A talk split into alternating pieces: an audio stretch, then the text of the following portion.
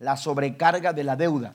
Eh, en la temática que hemos estado desarrollando en estas últimas semanas, eh, nos hemos enfocado a hablar sobre la serie equipaje y hemos mencionado que a donde quiera que vamos, nosotros nos transportamos de un lugar a otro y a donde quiera que vamos llevamos con nosotros equipaje. Vamos cargados de algo. A veces la carga es emocional, a veces la carga es física, eh, a veces la carga es relacional, es decir, alguna complicación en la familia, alguna complicación con alguna persona en el trabajo y eso nos trae estrés, nos trae eh, eh, eh, carga pesada y estamos preocupados por resolver alguna situación económica porque también las cargas tienen que ver con, con, la, con, la, con la, situación financiera y a veces no sabemos cómo enfrentar este tipo de situaciones. Dios no solamente quiere hacernos libre del pecado, Dios no solamente vino a darnos libertad de la esclavitud del pecado, Dios no solamente vino a darnos libertad de, las enfermedades a través de su muerte en la cruz del Calvario. La Biblia dice que somos sanados también por sus llagas. No solamente Dios quiere darnos libertad emocional, no solamente quiere darnos libertad en, ciertas áreas de nuestra vida. Cada área de nuestra vida Dios está determinado eh, a darnos libertad. Y también quiere darnos libertad financiera quiere traer salud financiera a nuestras, a nuestras vidas. Y hoy vamos a hablar acerca de esto en esta mañana. Eh, estaremos hablando este tema este domingo y el próximo domingo. Amén. Hoy solamente vamos a entrar al primer punto y después vamos a dejar los cuatro puntos restantes para la próxima semana. Así que estaremos eh, eh, tratando esta temática en este domingo y el próximo, el próximo domingo. La Biblia dice en Ageo capítulo 1 versículo 6, la nueva traducción viviente el profeta Ageo menciona lo siguiente al pueblo de Israel. Han sembrado mucho, pero cosechado poco. Comen, pero no quedan satisfechos. Beben, pero aún tienen sed. Se abrigan, pero todavía tienen frío. Sus salarios desaparecen como si los echaran en bolsillos llenos de agujeros. Esto es bastante complicado, amén. Esforzarte por salir adelante, dar el 100% y que de pronto no te alcance y que de pronto te quedes corto y que de pronto no sea suficiente. Esto es lo que está diciendo el profeta Geo. El profeta Geo se está dirigiendo a un pueblo que ha sembrado con abundancia, pero ha cosechado con escasez, que, que come el problema no es tengo que, no, el problema no es no tengo que comer. El problema, es que, el problema es que como y no quedo satisfecho. El problema es que beben y aún, aún la sed sigue estando ahí. Se abrigan pero siguen teniendo frío. Es decir, eh, el abrigo, eh, eh, por, más, por más abrigo que se pongan, siguen teniendo frío. Y sus salarios desaparecen como si los echaran en bolsillos llenos de agujeros. Yo recuerdo que cuando nos íbamos a la escuela, mamá nos, nos enviaba la escuela secundaria, a mis hermanos y a mí, era muy... Eh, eh, eh, muy ah, triste de pronto después de que nos daba las monedas, ¿se acuerdan de los tostones, verdad? Aquel tiempo, los 50 centavos o, el, o la moneda de a peso, ¿verdad? La moneda de peso que si no te cuidabas te descalabraba. ¿Verdad? Pero la moneda de peso de aquel tiempo allá en México y nos íbamos, nos íbamos a la escuela con, con, el dinero y de pronto cuando llegábamos a la cooperativa, que era, así se llamaba el lugar donde te vendían los, los, eh, eh, los hot dogs, ¿verdad? Las sabritas, los tacos, dice la hermana, bueno, en, mi escuela no había tacos, este, pero, pero estaban las tortas del chavo, amén. ¿Alguien conoce las tortas del chavo? ¿Verdad? Las de jamón con queso, ¿verdad? Y, este, e, e, y si bien le iba tomate y cebolla. Pero bueno, entonces eh, eh, ahí íbamos a la cooperativa y entonces metía uno las manos a la bolsa y de pronto te encontrabas que la moneda no estaba. Amén. Y no estaba. Y, ahora, ¿cómo le haces? Y hasta sacábamos la, eh, la bolsa, ¿verdad? Y, y nos dábamos cuenta que la bolsa tenía un agujero. Amén. Y, ahí entraba el dedo, ¿verdad? O, y era muy, muy triste darte cuenta que te ibas a quedar sin eh, eh, tu, comida, sin tu refrigerio, porque allá no dan comida. Acá los niños comen, pero allá no dan comida, o no sé ahora, pero en mis tiempos había que pagar por la comida. Y entonces era muy triste eh, el, hecho de que no ibas a poder tener tu refrigerio en ese, en ese momento. ¿Todo por qué? Porque una bolsa estaba, estaba rota de tu pantalón. Entonces, esto es lo que está diciendo, es el cuadro que está pintando el profeta Ageo. Todo lo que ustedes trabajan, todo por lo cual se esfuerzan, todo por lo que ustedes se afanan tanto, termina siendo, aleluya, en una bancarrota. ¿Por qué? Porque no retienen absolutamente nada, porque todo lo echan en bolsillos llenos de agujeros. La economía de nuestro tiempo, hermanos, es una de las grandes preocupaciones que hay, aleluya, no solamente en las naciones, aleluya, sino en las familias. Las familias están sufriendo por causa de la economía y esto ha traído estragos y ha traído resultados bastante, bastante trágicos. Esta semana escuchábamos la noticia de una joven madre de 32 años, aleluya, que se quitó la vida, eh, se arrojó de un puente al vacío en la ciudad, eh, eh, en una ciudad de Colombia. Y, lo más triste de todo también, o, sumándola a la tristeza de que, de que esta joven madre de 32 años, aleluya, haya decidido quitarse la vida, es que con ella, hermano, se llevó a su hijo de 10 años de edad, de tan solo 10 años. y, y dicen que el niño le decía, mamá, no lo hagas, pero ella lo abrazó y se dejó caer y los dos murieron en aquella, en aquella terrible, terrible situación. La confusión en cuanto a los motivos y las razones que una persona como, como ella eh, eh, eh, era, eran confusos. Algunos decían que era una cuestión de infidelidad por una pareja que había tenido, una decepción amorosa y, y algunos hablaban de otro tipo de cosas. Sin embargo, después la noticia se dio de que ella estaba bajo una presión económica bastante fuerte, de tal forma que tenía un 40% de interés en un préstamo que ella había solicitado y que ya no había forma de poder sustentar esa pesada, pesada carga. Situaciones como esas, hermanos, se dan todos los días y en todas partes. ¿Por qué? Porque el ser humano, las familias, eh, eh, las personas en el mundo, en nuestra sociedad, están bajo una sobrecarga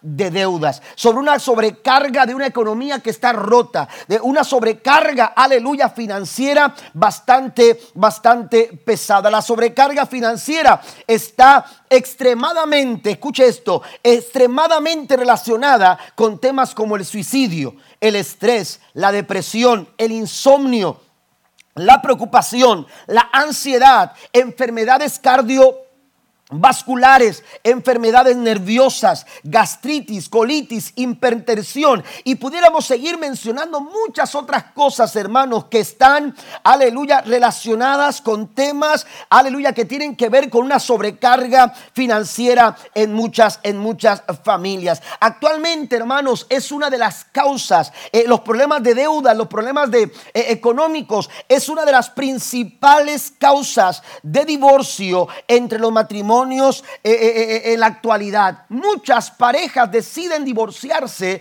aleluya, por situaciones de problemas económicos, porque ya no encuentran salida, porque no hay acuerdos en cuanto a los gastos, no hay acuerdos en cuanto a, asumir ciertas responsabilidades económicas. Es un factor, eh, eh, eh, ya no es la infidelidad, ya no es la desconfianza, ya no es la cuestión de personalidad. Hoy en día los problemas económicos, hermanos, han tomado preponderancia en los matrimonios que han, aleluya, llevados al fracaso matrimonial y a la separación o también al divorcio. Hay, una, hay un dicho que dice, la deuda entra por la puerta. Cuando la deuda entra por la puerta, el amor sale por la ventana. Y, esto se da, hermanos, simplemente porque, o estas frases eh, eh, se, se, dicen porque simplemente es una realidad en muchas familias. La deuda está acarreando graves y terribles, aleluya, consecuencias. Vivimos en un mundo endeudado. Cuando uno va a las estadísticas mundiales, a las estadísticas, hermanos, eh, eh, nos encontramos, por ejemplo, estas cifras. Según el Fondo Monetario Internacional, ellos señalan que en el 2018 la deuda global alcanzó cifras nunca antes vistas desde la Segunda Guerra Mundial. El monto, aleluya, al que asciende la, la, deuda de, todo el mundo, de todas las personas en el mundo, de todas las naciones en el mundo. E, el mundo está endeudado, llámese eh, eh, deuda pública o deuda privada. El mundo está endeudado. Hablamos de 247 mil billones de dólares. Los Estados Unidos Unidos es una eh, eh, eh, es una de las naciones más endeudadas en el mundo. Se dice que se encuentra entre los tres primeros países en cuanto a deuda se refiere. Los otros son Japón y el otro también es la China. Las personas en Estados Unidos son las segundas personas más endeudadas en el mundo. Esto es alarmante en los Estados Unidos, los ciudadanos de los Estados Unidos, la gente que vive en los Estados Unidos, eh, eh, aleluya, esos más de 340 millones de personas que habitan los Estados Unidos, hermanos, está, eh, aleluya, señalado que esas personas son las segundas las segundas personas más endeudadas en todo, en todo el mundo. Escuche, y, hay algo también interesante, que en el sector dentro de los Estados Unidos, los que más endeudan son los jóvenes de entre 25 a 34 años de edad. Escuchaba el testimonio de una joven eh, eh, de 29 años que graduó de la universidad y, no sé si ya había graduado también de su maestría o estaba terminando su maestría, pero ella dice eh, eh, hablando irónicamente, ella dice que ella entró a la universidad para, para, darse una mejor vida que la vida que se dieron sus padres, que no pudieron ni concluir la preparatoria. Y hoy me encuentro más endeudada que las deudas que mis padres tuvieron en toda su vida. Dice, mis deudas ascienden a 239 mil dólares por gastos universitarios. Y él lo decía irónicamente, no quiere decir que estudiar sea malo. El problema es cómo manejamos nuestras finanzas. El problema es cómo nosotros manejamos nuestras finanzas. Y es que a veces, hermanos, caemos en el error de ser manejados por el dinero en vez de que nosotros manejemos el dinero. Y no se trata de cuánto eh, usted tenga o cuánto usted perciba la semana o cuánto usted mantenga en su cuenta de banco o cuántos bienes usted tenga. Eh, el asunto no es cuánto usted tenga, es la forma en que lo que tiene usted lo está administrando. ¿Cómo administra sus dineros? ¿Cómo, cómo administra sus lo, lo que usted tiene como bienes? ¿Cómo administramos nosotros, aleluya, las finanzas? El mal manejo, aleluya, de nuestras finanzas ha acarreado o ha traído consecuencias y esto se traduce en una sobrecarga de la deuda. Vivimos en un mundo endeudado. Siete de cada diez personas en los Estados Unidos están o han estado en situaciones de presión por deudas. Junte 10 personas Amén. Junte a 10 personas aquí, ponga 10 personas allá y otras 10 personas acá. Y de cada grupo de esas 10 personas, 7 han estado bajo una presión de deuda económica. Y esto se traduce en sobrecarga. Esto se traduce en mucho equipaje. Esto se traduce, aleluya, en una carga tan pesada que a veces no te permite tomar las decisiones adecuadas, los pasos adecuados. La realización de los sueños se ve distante. ¿Por qué? Porque en los matrimonios, porque las familias están, aleluya, eh, en malos manejos económicos. Eh, eh, no, hay, no, hay, no hay capacidad económica para realizar ciertas cosas. ¿Por qué? Porque estamos, estamos siendo presas, aleluya, de una sobrecarga de deudas. Pero yo quiero decirle en esta, en esta mañana que Dios quiere darnos libertad en cada área de nuestra vida. Y una de ellas, Dios quiere sanar nuestras finanzas. ¿Cuánto le da un aplauso al Señor en esta mañana? Dios quiere traer salud en nuestras finanzas. Dios quiere traerte bienestar económico. Amén. Y no estoy hablando de que, de que, de que seas, aleluya, eh, eh, tengas mucho, tengas poco. Lo que tú tienes o lo que tú alcances, hermano, sea, aleluya, eh, saludable. Amén. sea saludable, sea una situación sana. Mire, los problemas financieros, los problemas financieros no son un tema de nuestra actualidad. Amén. es un problema que existe desde la antigüedad. En el tiempo de Enemías, se estaba viviendo algo parecido a lo que vivimos hoy en día debido a, las deudas excesivas. Mire lo que dice Nehemías capítulo 5, versículo número 2 al versículo número 5. Nehemías 5, 2 al 5 dice, decían, nuestras familias son tan numerosas que necesitamos más comida para sobrevivir. Otros decían, dice el verso 3, hemos hipotecado nuestros campos, viñedos y casas para conseguir comida durante el hambre. Otros me decían, el verso 4, para poder pagar los impuestos tuvimos que pedir dinero prestado, dando nuestros campos y viñedos como garantía. Y el verso 5 dice, pertenecemos a las mismas familias de los que son ricos y nuestros hijos son iguales a los de ellos. Sin embargo, tenemos que vender nuestros hijos como esclavos solo para conseguir lo necesario para vivir. Ya hemos vendido algunas de nuestras hijas y no hay nada que podamos hacer porque nuestros campos y viñedos ya están hipotecados a otros. Esto, hermanos, era una crisis que se vivía en los tiempos, aleluya, de Nehemías, con el pueblo de Dios. El pueblo de Israel vivía también situaciones como estas. ¿Por qué? Aleluya, porque la, la deuda es consecuencia de algo. Y tenemos que identificar las razones por las cuales nosotros, aleluya, estamos padeciendo este tipo de sobrecarga. ¿Por qué? Porque el deseo de Dios no es que vivamos sobrecargados. El deseo de Dios no es que te alcance para el mes. El deseo de Dios no es que sobrevivas. El deseo de Dios es que no la vayas pasando. El deseo de Dios es que es que subsistas. No, el deseo de Dios es que él quiere darnos vida, mientras que el ladrón viene para hurtar, matar y destruir Jesús dijo, yo he venido para que tengan vida y para que esa vida la tengan en abundancia. Den un aplauso al Señor. Dios quiere que seamos bendecidos. Él nos ha diseñado, hermanos, aleluya, para que nosotros podamos disfrutar todo lo que Él ha pensado para nosotros. Amén. Mire que cuando Dios creó, hermanos, eh, eh, eh, la creación, cuando se hizo la creación, el ser humano no apareció hasta que Dios le preparó todo lo que el hombre necesitaba. ¿Mm? Dios hizo al hombre cuando ya todo estaba listo y que el hombre pudiera disfrutar todo su plan, todo el propósito que él tenía, todo lo que él quería para el hombre. Sin embargo, la deuda es consecuencia. La deuda es consecuencia de algo. Más adelante vamos a mencionar esto. Mire, la Biblia nos habla de que dice que estas personas habían que tenido que vender a sus hijos y a sus hijas como esclavos.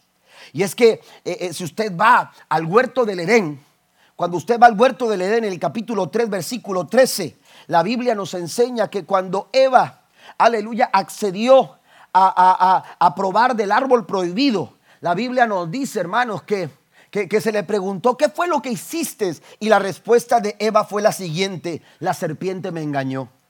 Esa fue la respuesta de la mujer. Eva respondió, la serpiente me engañó. La palabra engaño, amén. En su, en su, eh, eh, en la palabra hebrea que traduce la palabra engaño, es la raíz etimológica de la misma palabra, hermano, de la cual se traduce la palabra o la frase prestar dinero a interés.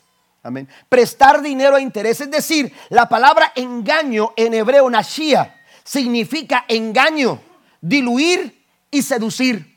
Pero Nashia da también una raíz etimológica de la cual se puede traducir o significa prestar dinero a interés. La, mujer respondió a, la, pregunta, ¿qué fue lo que hiciste Eva? Ella dijo, me sedujeron. Ella dijo, me engañaron. Ella dijo, me, me diluyeron la idea, me cambiaron la idea. Pero también pudo haber respondido, me endeudaron. Ella pudo haber dicho también, me endeudaron, estoy endeudada. Y es que la deuda, hermanos, es consecuencia de algo. Proverbio 22, versículo 7 dice, el pobre trabaja para el rico y el que pide prestado se hace esclavo del prestamista. ¿Está conmigo? Necesitamos nosotros entender lo peligroso de caer, hermanos, en, la, en las deudas. Amén. Lo, peligroso que es dar un mal manejo a nuestras finanzas. El pobre trabaja para el rico, mientras que también señala que el que pide prestado se hace esclavo del prestamista. A veces pedir prestado, hermanos, sacar créditos, a veces se hace una costumbre y es un mal hábito. Cuidado, Cuando usted se encuentra el, el, ¿cómo se llama? La, frase tentadora que dice, compre la hora y páguelo mañana. Mm, cuidado. Cuidado cuando usted va a la tienda y se encuentra con el letrero que dice 60% de descuento. Esto es una ganga, es la oportunidad. ¿Lo necesitas? Porque a veces andamos comprando las cosas por descuento, pero no porque las necesitemos. Y eso es un mal hábito. Y es una mala costumbre. Usted tiene que reconocer que la deuda, el entorno en el que vivimos, hermanos, el entorno de esta sociedad consumista, los precios altos, la carencia en la vida, la economía convulsionada, hermanos, aleluya, es el lugar propicio para qué? Para ser esclavos de la deuda. Amén. Somos una sociedad basada en el crédito. ¿Sí? Somos una sociedad basada en el crédito. Tenemos que tener mucho cuidado, no porque tengas un crédito, eh, eh, aleluya, eh, sea, sea, sea que tú tienes que ir, sea obligatorio que tú tienes que ir, aleluya, a, a sacar un carro nuevo. Si tu carro que tienes está bueno. Si el carro que tienes no estás batallando, ¿para qué tienes que ir a sacar otro nuevo? Y no digo que no lo haga. Si usted lo quiere hacer, usted hágalo. Pero cuidado porque después andamos, hermanos, y no sabemos qué hacer con la sobrecarga de la deuda. Ahora, según la Biblia, la sobrecarga financiera se debe a cuatro factores. Y yo quiero mencionarlos. Y quiero que los anote, por favor. Amén. Sí, algunos me, están mirando como, como el pastor no viene muy espiritual esta mañana. Amén. Pero mire, voy a, voy a mencionar cuatro cosas. La, la, predicación no la van a subir al Facebook, así que no se preocupe. Amén. Pero Vamos a hablar de estos temas porque son importantes. Mire, cuatro factores que, aleluya, resulta, eh, eh, que, que pueden estar llevándonos, según la Biblia, a una sobrecarga financiera. Primero, valores equivocados. Cuando tenemos en nuestra vida, cuando establecemos valores incorrectos, cuando tenemos o manejamos en, nuestra, en, nuestra, en, nuestra, eh, eh, en nuestras finanzas, somos, somos movidos por valores incorrectos. ¿Por qué hablo de movidos? ¿Por qué? Porque los valores tienen la capacidad de movernos. Lo que, lo que para ti es, eh, es valioso, eso te va a mover. Eso, eso te va a mover. Por eso dicen que cuando, cuando tú quieres saber qué realmente vale la pena en tu vida, tienes que echarle un vistazo a tu chequera. Amén si tu carro es importante en tu vida, eh, eh, eh, va, a haber, va a haber cheques que digan Auroson. Va a haber cheques que digan este, Pet Boys. Va a ser, o, o, Advance o, cuestiones como esas, ¿no? ¿Ah? ¿Por qué? Porque es valioso, porque es algo valioso. Y hay gente que, que, invierte mucho en sus carros, aunque el carro se devalúa. Aunque es un objeto que pierde valor. No se mantiene el valor. El carro se devalúa. Pero a veces para nosotros es tan valioso que no nos importa tener que invertir en el carro. Yo no digo que no le ponga llantas buenas a su camioneta.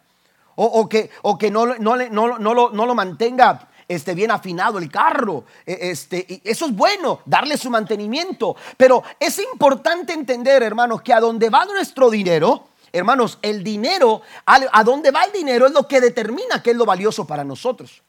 Pero lamentablemente estamos trabajando por cosas que al final no valen la pena.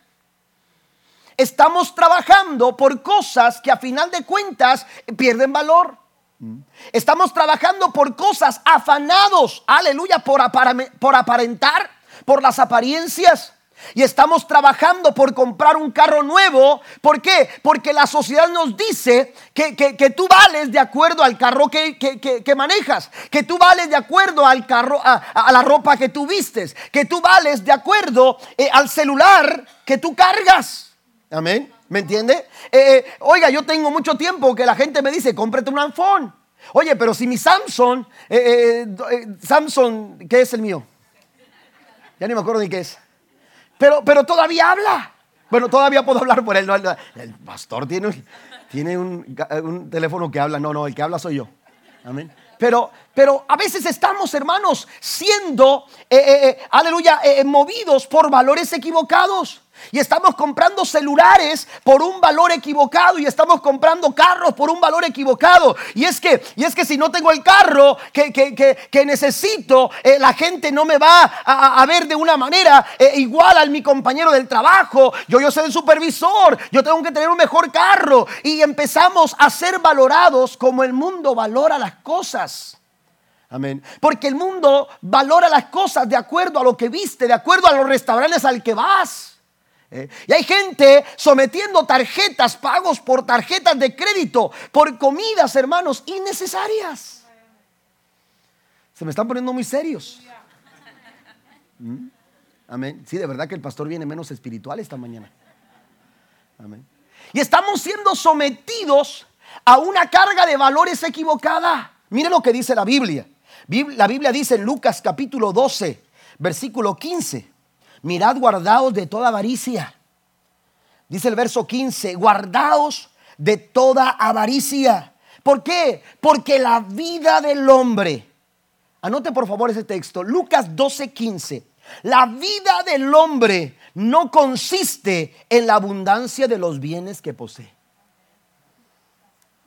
A mí no, no, no se mide mi valor de persona. La vida del hombre no se puede medir Aleluya, por la cantidad de bienes que posee. Cuidado, por la abundancia de bienes que posee, por el tipo de carro que maneja, por el tipo de ropa que viste, por el tipo de, comidas o restaurantes al que va. E, el hombre no se mide, hermanos, de acuerdo a los lugares que acostumbra asistir o a las vacaciones que llega a realizar. Todo eso es, eh, usted lo puede hacer si usted cree que, lo, que, que, que eh, es algo importante o, o tiene cómo sustentarlo, pero endeudarse por, por, unas vacaciones o endeudarse por, eh, oiga, eh, por, por, comer en lugares que no necesitas. Eh, eso de verdad no es, no es sabio.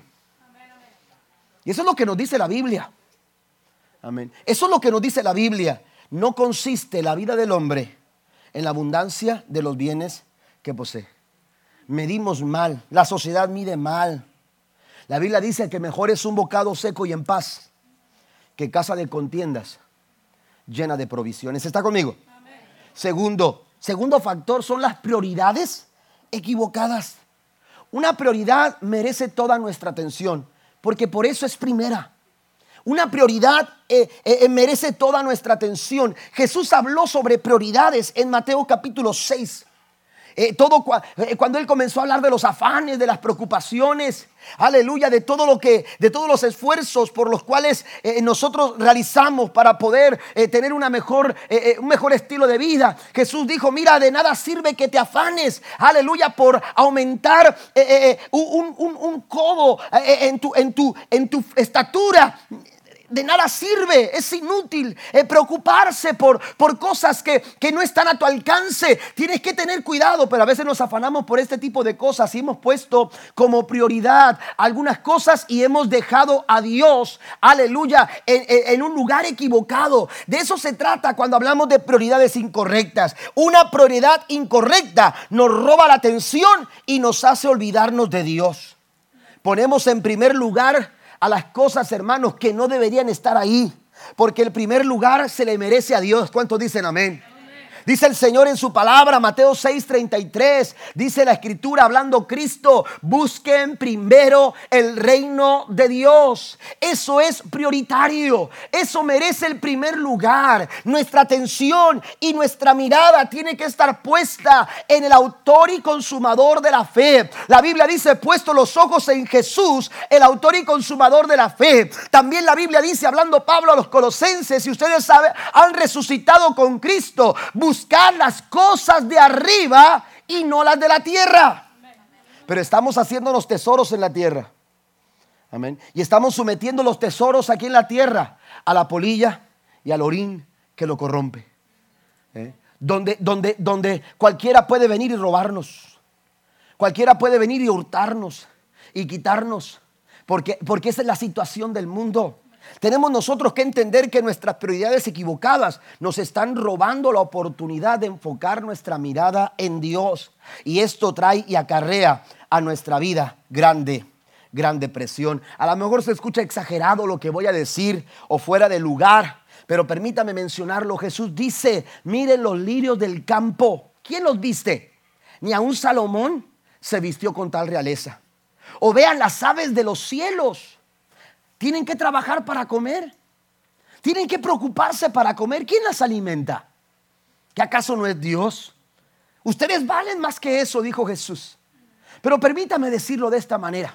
¿Alguno de ustedes ha visto a un lirio del campo o a, un rosal de, su jardín tener que, tener que someter su vida a la deuda para poder vestirse? Ellos no tienen que endeudarse. El lirio del campo no se endeuda para vestirse como se viste. Eh, las aves de los cielos no se endeudan para poder comer lo que necesitan. ¿Por qué? Porque ellas han depositado toda su confianza y dependencia en el Dios que todo lo puede y en el Dios que todo provee. Denle un aplauso fuerte al Señor. Factores que nos llevan a la deuda, hermanos, son los valores equivocados, las prioridades equivocadas, la confianza equivocada. Cuando depositamos nuestra confianza en los bienes materiales, como el dinero, nuestro trabajo, eh, eh, las pertenencias que hemos logrado. Todo eso, amados hermanos, lleva nuestra vida a una confianza equivocada. ¿Por qué? Porque es inestable todo eso. El dinero eh, va y viene. El trabajo en cualquier momento se acaba. Amén. Eh, las empresas cierran eh, todos los días, empresas se abren todos los días. ¿Por qué? Porque este mundo cambia todo el tiempo. Porque las circunstancias de este mundo cambian en cualquier momento. Los intereses suben y bajan. Eh, la, estabilidad económica, hermanos, no, no, no, no, no tenemos la seguridad. No tenemos la seguridad del mañana. Todo en este mundo es inestable. Así que no podemos depositar nuestra confianza en las cosas de este mundo. ¿Qué dice Eclesiastés capítulo 5, versículo número 10?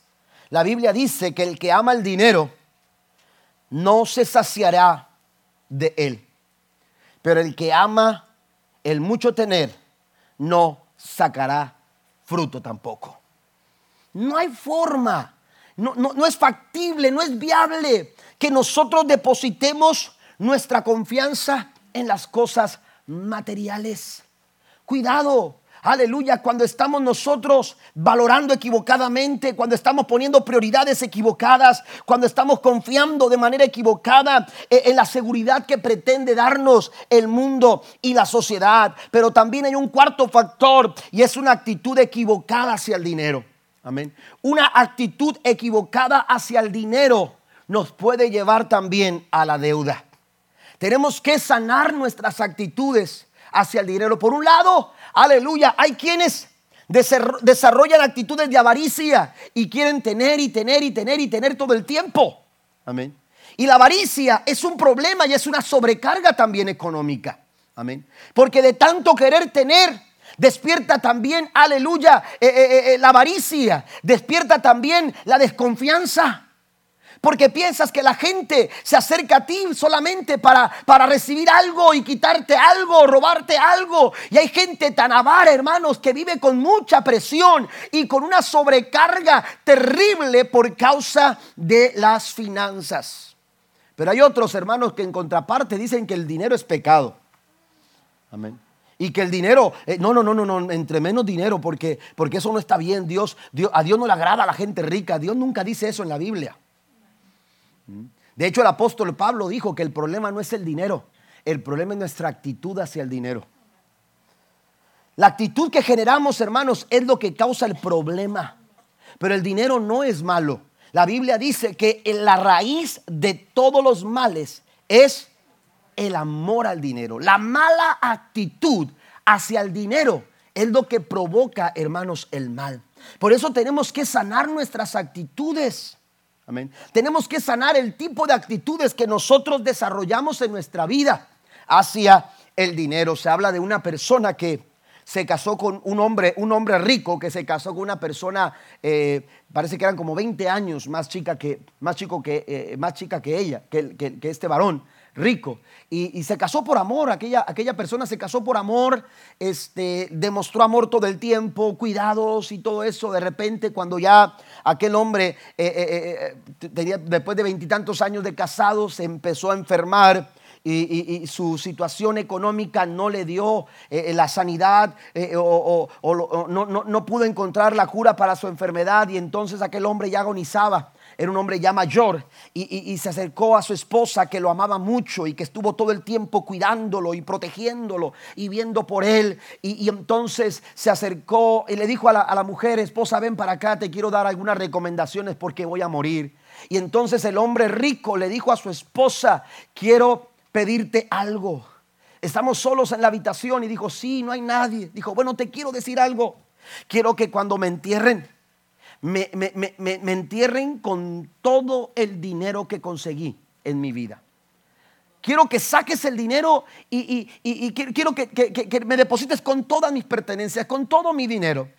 Y aquella mujer dijo, pero ¿por qué quieres eso? Porque no quiero dejar nada. Porque quiero que todo vaya conmigo. Y entonces aquel hombre dijo, eso es lo que yo pido eh, eh, eh, a la hora de morir. Y la mujer, ¿lo vas a hacer? Dijo, sí, sí lo voy a hacer. ¿Sabes que lo hago? Y entonces aquella mujer, hermanos, eh, eh, llora la muerte de su esposo y una amiga, muy amiga de ella, se acerca con ella y le dice, todo va a estar bien, no te preocupes. Y le dijo, es que mi esposo me pidió que, que pusiera todo el dinero en su féretro para morir. Y, y le dijo ella, ni lo pienses, le dijo la amiga, ¿cómo vas a hacer eso? Amén.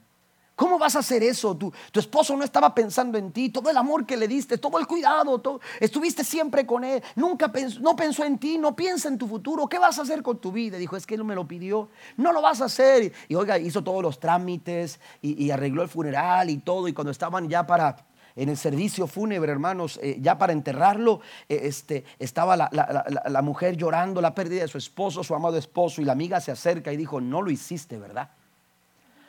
Y se voltea la, viuda y le dice, claro que lo hice. Era su último deseo. ¿Cómo no lo iba a hacer?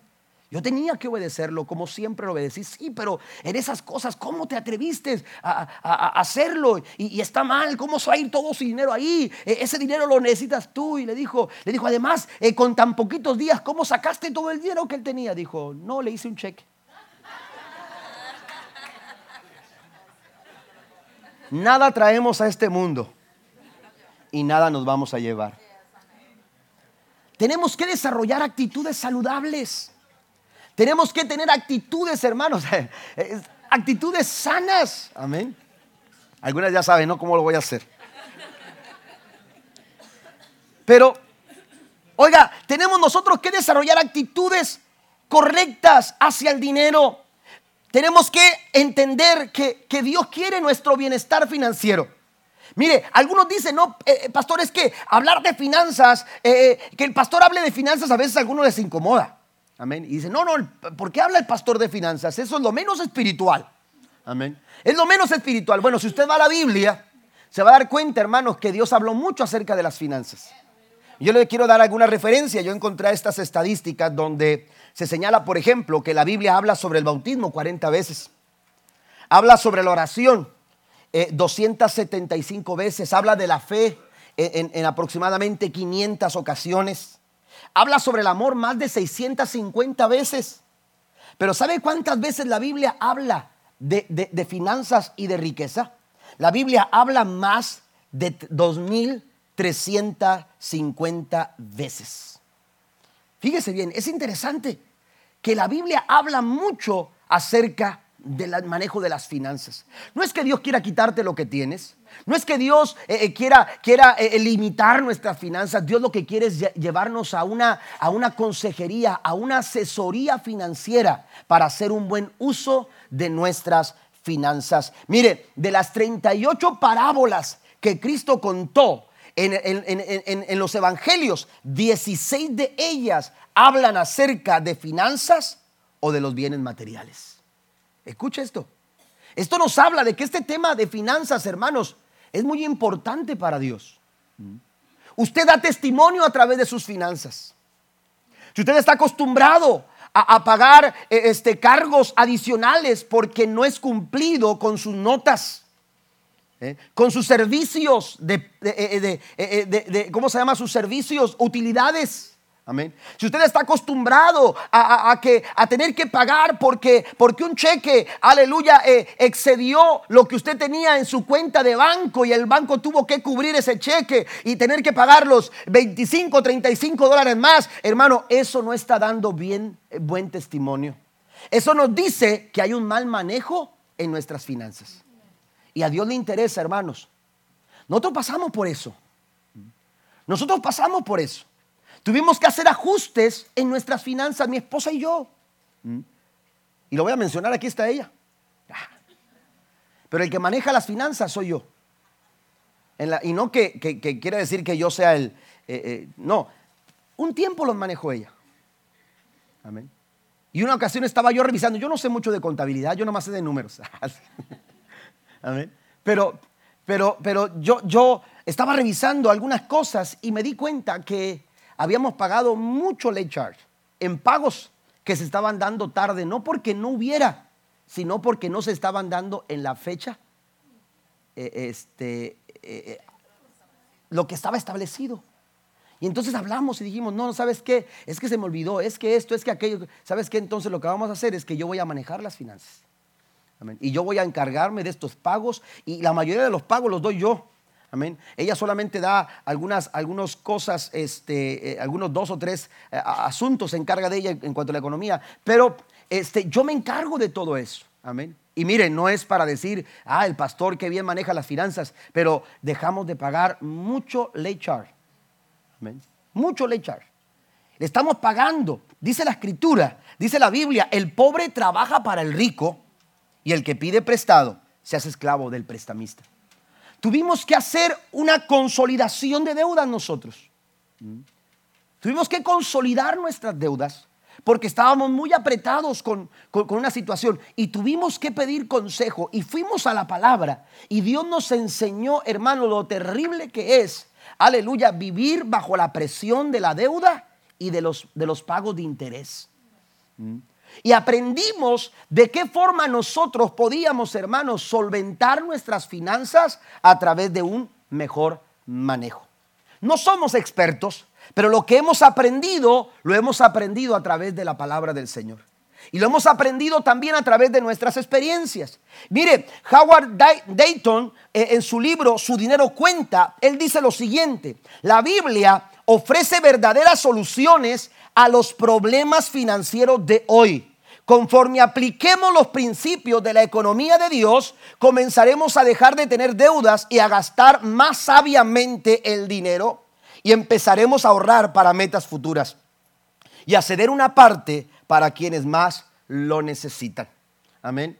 Si tú aprendes a manejar tus finanzas de una manera saludable, no solamente vas a recibir lo que tú necesitas, sino que te vas a tener la oportunidad de bendecir a otros, de compartir con otros. ¿ah? Y eso es lo que Dios quiere. Dios quiere que podamos tener nosotros, hermanos, la bendición de poder compartir con otros. Porque no se trata de amontonar, no se trata de poseer solamente, hay que dar de gracia lo que de gracia nosotros hemos recibido. ¿Cuántos alaban a Dios por ello? Den un aplauso al Señor. Pero todo tiene que ver, hermanos. Mire, algo interesante que menciona esta persona dice, dice que tenemos que tener, eh, eh, eh, a través de la Biblia podemos aprender a gastar con sabiduría. Porque no se trata, porque alguien dirá, pastor, pero el dinero es para gastarlo, sí. Una cosa es gastarlo de tal manera que lo estemos tirando y otra cosa es gastarlo con sabiduría. Amén. Y eso es lo que se trata a través de estos, de estos principios que vamos a hablar. Aunque, mire, yo señalaba lo siguiente esta mañana. No voy a utilizar la palabra principios, voy a utilizar la palabra hábitos. ¿Mm? Porque a veces la palabra principios se nos hace muy rígido. Amén. Se nos hace como que algo que, que se exige. Pero yo quiero hablar de hábitos. Hábitos que nos van a ayudar a nosotros a aligerar nuestra carga, la sobrecarga financiera. Y hoy solamente voy a mencionar el primer hábito. La próxima semana vamos a concluir esta lección con los cuatro eh, eh, hábitos restantes. Pero el hábito número uno, amén. El hábito número uno, aquí comienza todo. Aquí comienza todo. Amén. Tu salud financiera, tu, tu, estabilidad económica. Amén. Tu, tu, ligereza de esta sobrecarga financiera, hermanos, la determina este primer hábito pero también la deuda puede, aleluya, eh, sobrevenirte si tú no eh, entiendes la verdad de este hábito. Un hábito eh, es algo que, que, se practica todo el tiempo. Por eso es un hábito, porque, porque se repite todo el tiempo. Y este hábito tenemos que aprender a repetirlo cada día de nuestra vida. Y el primer hábito dice, recuerde que Dios es el dueño y la fuente de todo. Dígalo conmigo, por favor. Dios es el dueño y la fuente de todo. Este hábito, hermanos, es fundamental. Es determinante. Amén. Aquí se sostiene o se cae todo. Amén. Eh, aquí se sostiene o se viene abajo todo. Cada día que me levanto, yo tengo que asumir responsablemente este hábito. Cada día que me pongo de pie, yo tengo que reconocer quién es el dueño y quién es la fuente de todo lo que tengo. Tenemos que poner atención a esto. Dios es el dueño de todo y la sobrecarga se origina cuando dejamos de lado eh, este primer hábito, este primer hábito financiero. Amén. Cuando nosotros le damos la espalda, amén, a Dios, Fíjese lo que voy a mencionar, porque voy a irme al huerto del Edén. El resultado de darle la espalda a Dios es deuda. Cuando el hombre le da la espalda a Dios y el hombre se adueña, porque nuestra naturaleza, hermanos, exige sentirnos dueños de todo. Amén. Nuestra naturaleza caída, nuestra naturaleza pecaminosa, esta sociedad, hermanos, aleluya, se apodera eh, eh, quiere sentirse dueño de todo. Y esta naturaleza nos exige adueñarnos. Y cuando nosotros hacemos eso, el resultado de darle la espalda a Dios, hermanos, históricamente es una terrible deuda. El huerto del Edén estaba listo y preparado para que el ser humano no cargara ningún tipo de deuda. Es más, Mire, cuando el hombre pecó a través de su desobediencia, porque recuerde que cuando Dios pone al hombre en el huerto del Edén, le dice, mira, tienes todo lo que necesitas. ¿Quieres comer naranjas? Allá hay naranjas.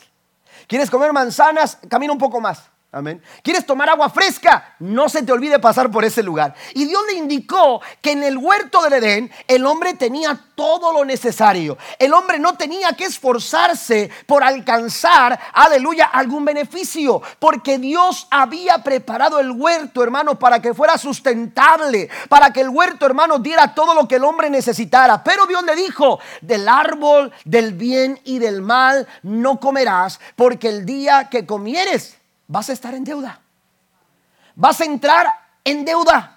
El día que tú comas vas a morir. Y entonces cuando el hombre desobedece y accede, aleluya, a lo que aquella serpiente astuta, aleluya, le sugirió, la Biblia dice que el hombre falló, el hombre pecó, el hombre, aleluya, eh, eh, le dio la espalda a Dios. Y darle la espalda a Dios, hermanos, se traduce o el resultado es deuda. Amén. Es deuda. No había carga. Y ahora por causa de darle la espalda a Dios, el hombre tenía que llevar o sobrellevar una pesada carga. Recuerda cuando Dios le dice a, Eva, por tu desobediencia, ahora vas a dar a luz. Y, vas a dar a luz con mucho trabajo y con mucho sacrificio y con muchos dolores. Amén. Es una sobrecarga. Y, le dijo al hombre, y ahora lo que quieras comer cuando sientas, cuando sientas hambre, cuando sientas necesidad de alimentar tu cuerpo, ahora ya no te va a ser tan fácil ir a las naranjas o ir al, árbol de manzanas o pasar por cierto lugar para comer lo que, lo que se te apetece. Ahora tendrás que trabajar con el sudor de tu frente. Oiga, ese no fue el diseño original. Pero darle la espalda a Dios, vivir como dueños, es darle la espalda a Dios. Cuando usted se levanta en la mañana y usted dice, yo soy el dueño de todo. ¿eh? Y la fuente de todo lo que tengo en mi trabajo, mis manos, mi habilidad, mi capacidad. Oiga, eso se oye muy macho. ¿eh? Pero eso no está bien delante de Dios. Eso no es factible para el bienestar financiero que usted necesita. ¿Está conmigo? El primer hábito para tener, hermanos, libertad en nuestras finanzas es reconocer quién es el dueño Y es reconocer que Dios es el dueño y que Él es la fuente inagotable de todo lo que nosotros tenemos. Dale un aplauso al Señor esta mañana. La Biblia dice que la paga del pecado es muerte. La Biblia dice que, la Biblia también dice, hablando el apóstol Pablo a los romanos, que por cuanto todos pecaron, están en deuda, están destituidos de la gloria de Dios. El pecado trajo consigo una sobrecarga, hermanos, una deuda terrible que tus mejores acciones no la podían pagar que tus mejores, aleluya, pensamientos o, tus mejores intenciones no la podían resolver, porque la, deuda del pecado, hermanos, solamente podía saldarse a precio de sangre. A precio de sangre, aleluya, era el precio por la deuda del pecado, de nuestro pecado. Pero Jesús apareció, hermanos, para saldar esa deuda. A través de su muerte, la deuda fue saldada, nuestra deuda ha sido cancelada y ahora por su gracia somos salvos. Bendito el nombre del Señor. Pero Dios no solamente quiere darnos libertad de la esclavitud del pecado, también quiere darnos libertad de la esclavitud de la deuda, porque el pobre trabaja para el rico y el que pide prestado se hace esclavo del prestamista. Mire lo que dice la Biblia en el Salmo 24, versículo número 1. La tierra es del Señor y todo lo que hay en ella, el mundo y todos sus habitantes le pertenecen.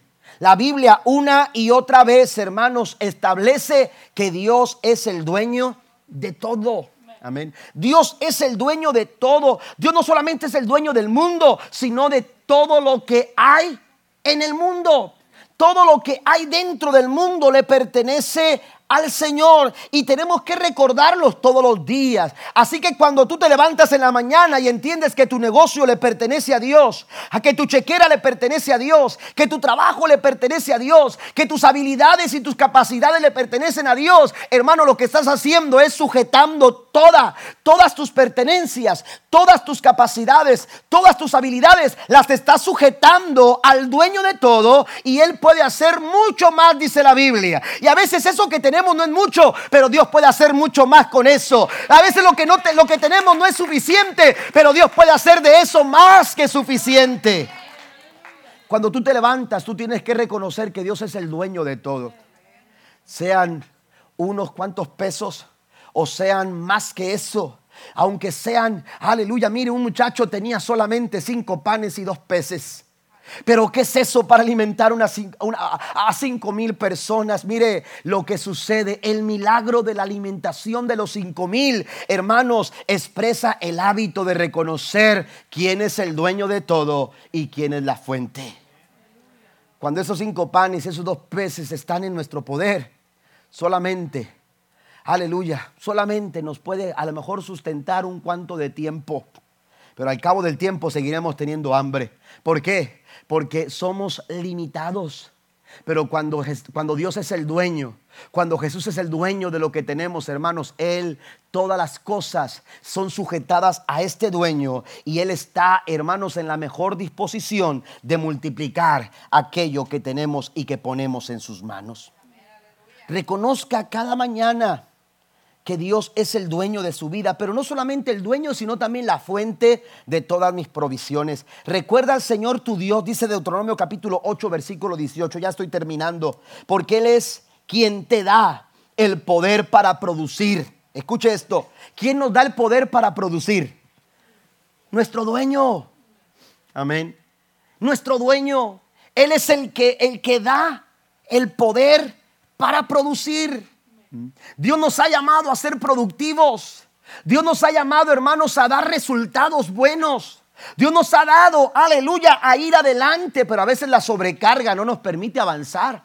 La sobrecarga no nos permite realizar nuestros más grandes sueños. Y entonces estamos, estamos sobrecargados y no podemos avanzar, no podemos seguir adelante. Pero cuando tú te desprendes aleluya, de lo que tienes y le dices, Señor, ¿sabes qué? Tú eres el dueño. Y la fuente de lo que tengo no es mi salario. La fuente de lo que tengo no es la economía. La fuente de lo que tengo no son mis ahorros. La fuente de lo que tengo, aleluya, no es, no es mi capacidad. La fuente de lo que tengo te llamas tú. Hay un canto que, que cantábamos hace años y decía, todo lo bueno que tengo lo he recibido de Dios. Y esto es una realidad que debe de estar todos los días en nuestras vidas. Porque toda buena dádiva, dice la escritura, y todo don perfecto viene de lo alto, del Padre de las luces. En Él no hay sombra de variación. Él es el mismo de ayer, de hoy y por los siglos. Y mientras las fuentes de este mundo se agotan y mientras los recursos humanos se acaban, la fuente inagotable sigue fluyendo.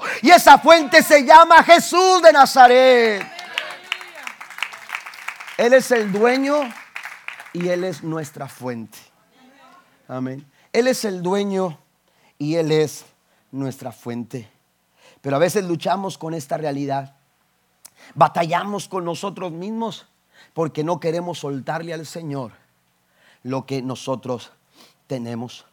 Hay una gran ventaja cuando tú reconoces este hábito en tu vida, cuando tú lo practicas, diciéndole al Señor cada mañana, Señor, tú eres el dueño y tú eres la fuente. Termino con esto. La Biblia nos habla en Génesis capítulo número 26. En Génesis capítulo 26, póngase de pie conmigo, por favor. En Génesis capítulo número 26 se nos habla cuando Isaac llegó a la tierra que gobernaba Abimelech.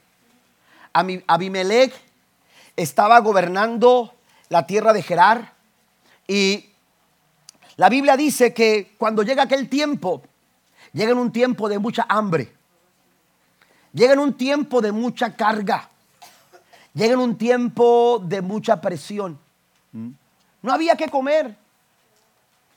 Eh, la, provincia estaba pasando por tiempos, hermanos, de escasez, por tiempos complicados, tiempos como quizás, hermanos, están pasando ahora mismo en su vida o en su familia. Una sobrecarga muy pesada había en los hombros de Isaac. Pero él llega a Gerar por indicación de Dios. Y cuando está ahí se presenta con Abimelech y Abimelech le da la oportunidad de asentarse en las mismas regiones donde su padre Abraham había estado.